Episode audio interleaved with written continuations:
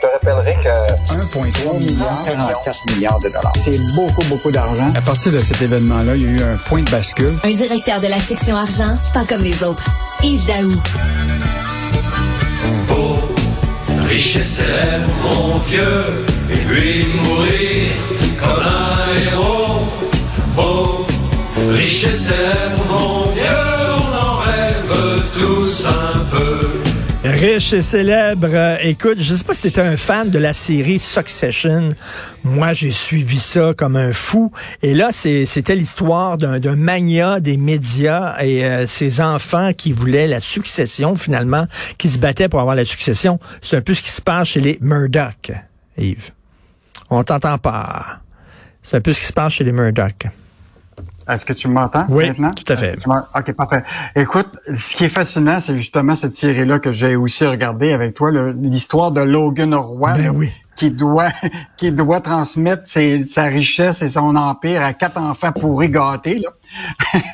et donc, tu revis ça aujourd'hui avec Rupert Murdoch. Donc, c'est annoncé hier. Rupert Murdoch, à 92 ans, là, qui a métamorphosé les médias sur trois continents, se retire de son empire, puis donne ça à son fils de 52 ans, qui s'appelle Lachlan Murdoch, qui lui aussi a des plusieurs enfants. Donc, euh, écoute, c'est quand même un empire incroyable parce que là, tu sais, la richesse de la fortune de Rupert Murdoch, là, jeudi dernier, c'était 18 milliards de dollars. Et donc là, l'empire là, c'est les euh, The Australian, les, euh, les journaux britanniques, euh, le New York Post, le Wall Street Journal, Wow. sais la chaîne de la chaîne de télévision Fox News puis Sky News. Euh, Écoute, euh, écoute, Yves, euh, Yves, pour ceux qui, euh, qui connaissent les médias, le New York Post et le Wall Street Journal, tu peux pas avoir plus à l'opposé. Le Wall Street Journal, grand journal établi, sérieux, etc. Le New York Post, un tabloïd très people, mettons là, euh, qui parle de potins, et il y a les deux. Incroyable. Ah, c'est, ah non, c'est incroyable. C'est un, un, un, un vrai empire. Mais évidemment, tu sais, il y a eu des moments où ils ont connu quand même des gros échecs. Là. Rupert Murdoch, rappelle-toi, quand il avait mis fin à News of the World, là, qu'il avait acheté, là, et que parce qu'il avait euh, euh, dévoilé des enregistrements d'une fille qui finalement euh, qui avait disparu puis qui avait qui avait été assassinée. Il avait, il avait mis sur le, le tu sais, ce- il avait dévoilé l'enregistrement de, de, de son cellulaire. Écoute, puis il avait fermé Newswire.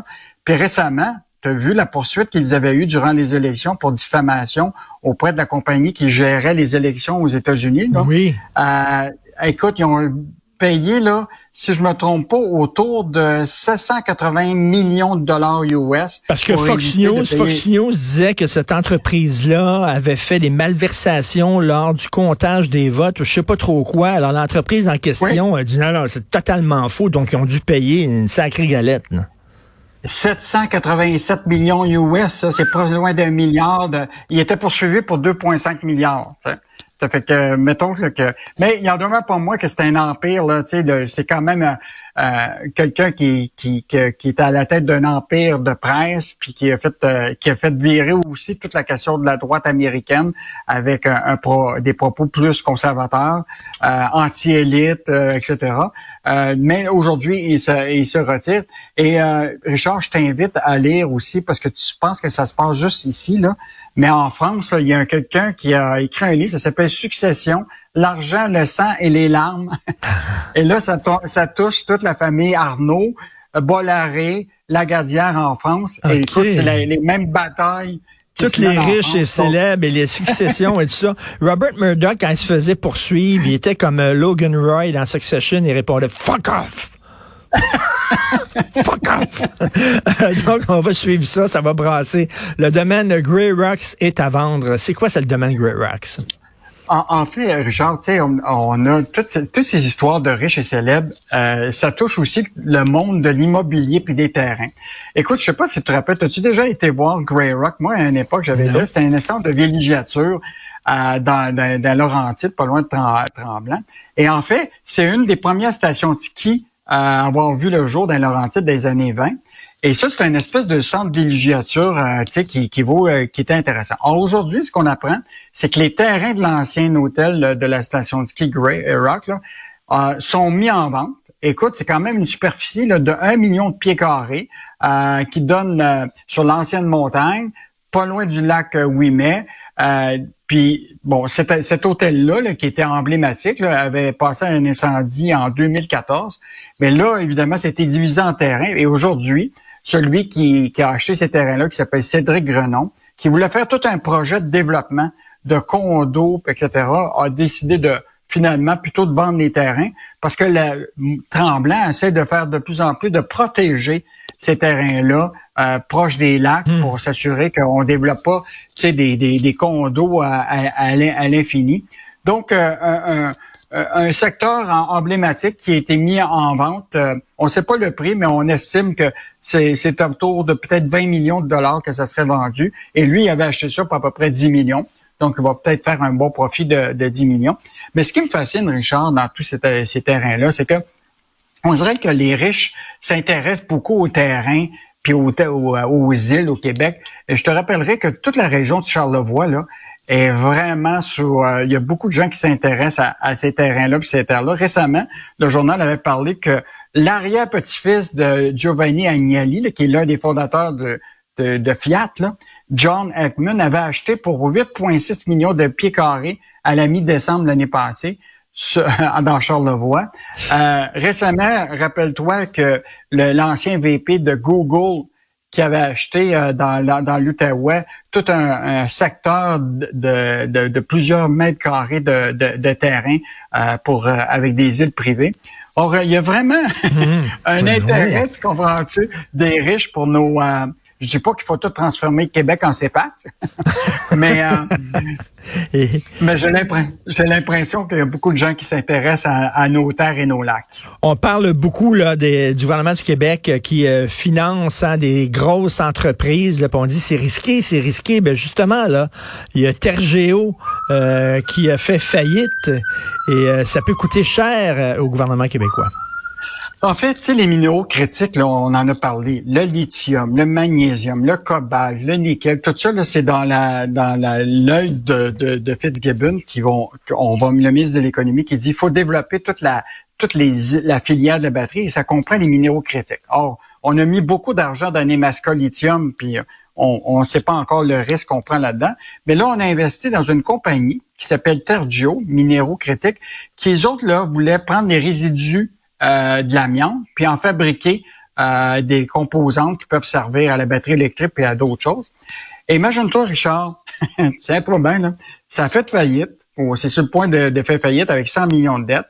Nous autres, le gouvernement du Québec, à travers via Investissement Québec, on a 14% On a 40 millions d'argent là-dedans.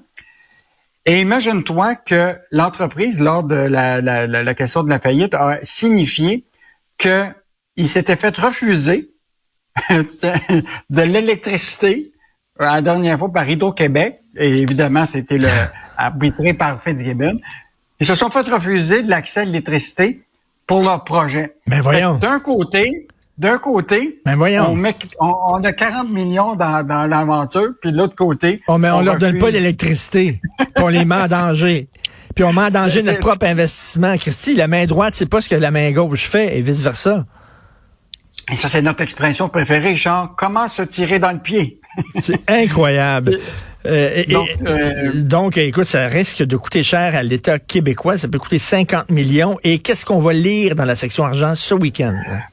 Bon, trois choses, Richard. D'abord, euh, des faillites de restaurants à prévoir. Écoute, les deux restaurants sur trois qui avaient obtenu des prêts de 60 000 du gouvernement fédéral, qui sont pas capables de payer ce prêt-là. Là.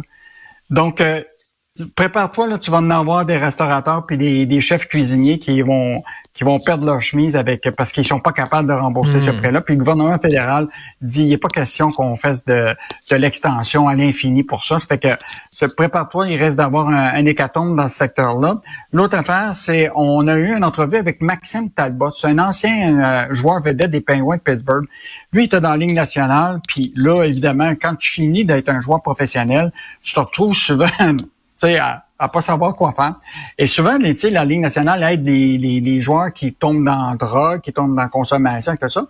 Mais lui, c'était pas son cas. Puis là, il y a la Ligue nationale a développé un programme qui permet à ces joueurs-là de se lancer en affaires. Et là, il a suivi un programme et il nous explique comment euh, justement, quand tu deviens, euh, tu es un professionnel suivi au jour le jour, puis là, du jour au lendemain, tu plus personne pour t'aider. Alors, il y a parti une business, puis c'est intéressant de voir le processus. Et en terminant, Michel euh, Girard, on va revenir. Je sais pas si tu regardes encore tes, tes, tes, tes rapports financiers de ton planificateur, mais il va faire un bilan de ce qui se passe sur le marché boursier, puis ce qui s'en vient. Mettons que il va falloir être bien prudent et on va travailler jusqu'à 90 ans. ça y est. Et euh, écoute, les athlètes qui prennent leur retraite puis qui se demandent ce qu'ils vont faire dans l'avenir, moi, je j'ai pas d'inquiétude pour Laurent Duvernay-Tardif. Pas beaucoup d'inquiétude pour lui. Hein. Je pense que ses affaires ben vont quand même aller bien. Ben lui, il peut être annonceur, il peut être médecin, il peut être, euh, il peut faire toutes sortes de métiers. Il peut être premier ministre du Québec même, je, je pense. Merci beaucoup, Yves Daou. Bon week-end. Salut. Bon week-end.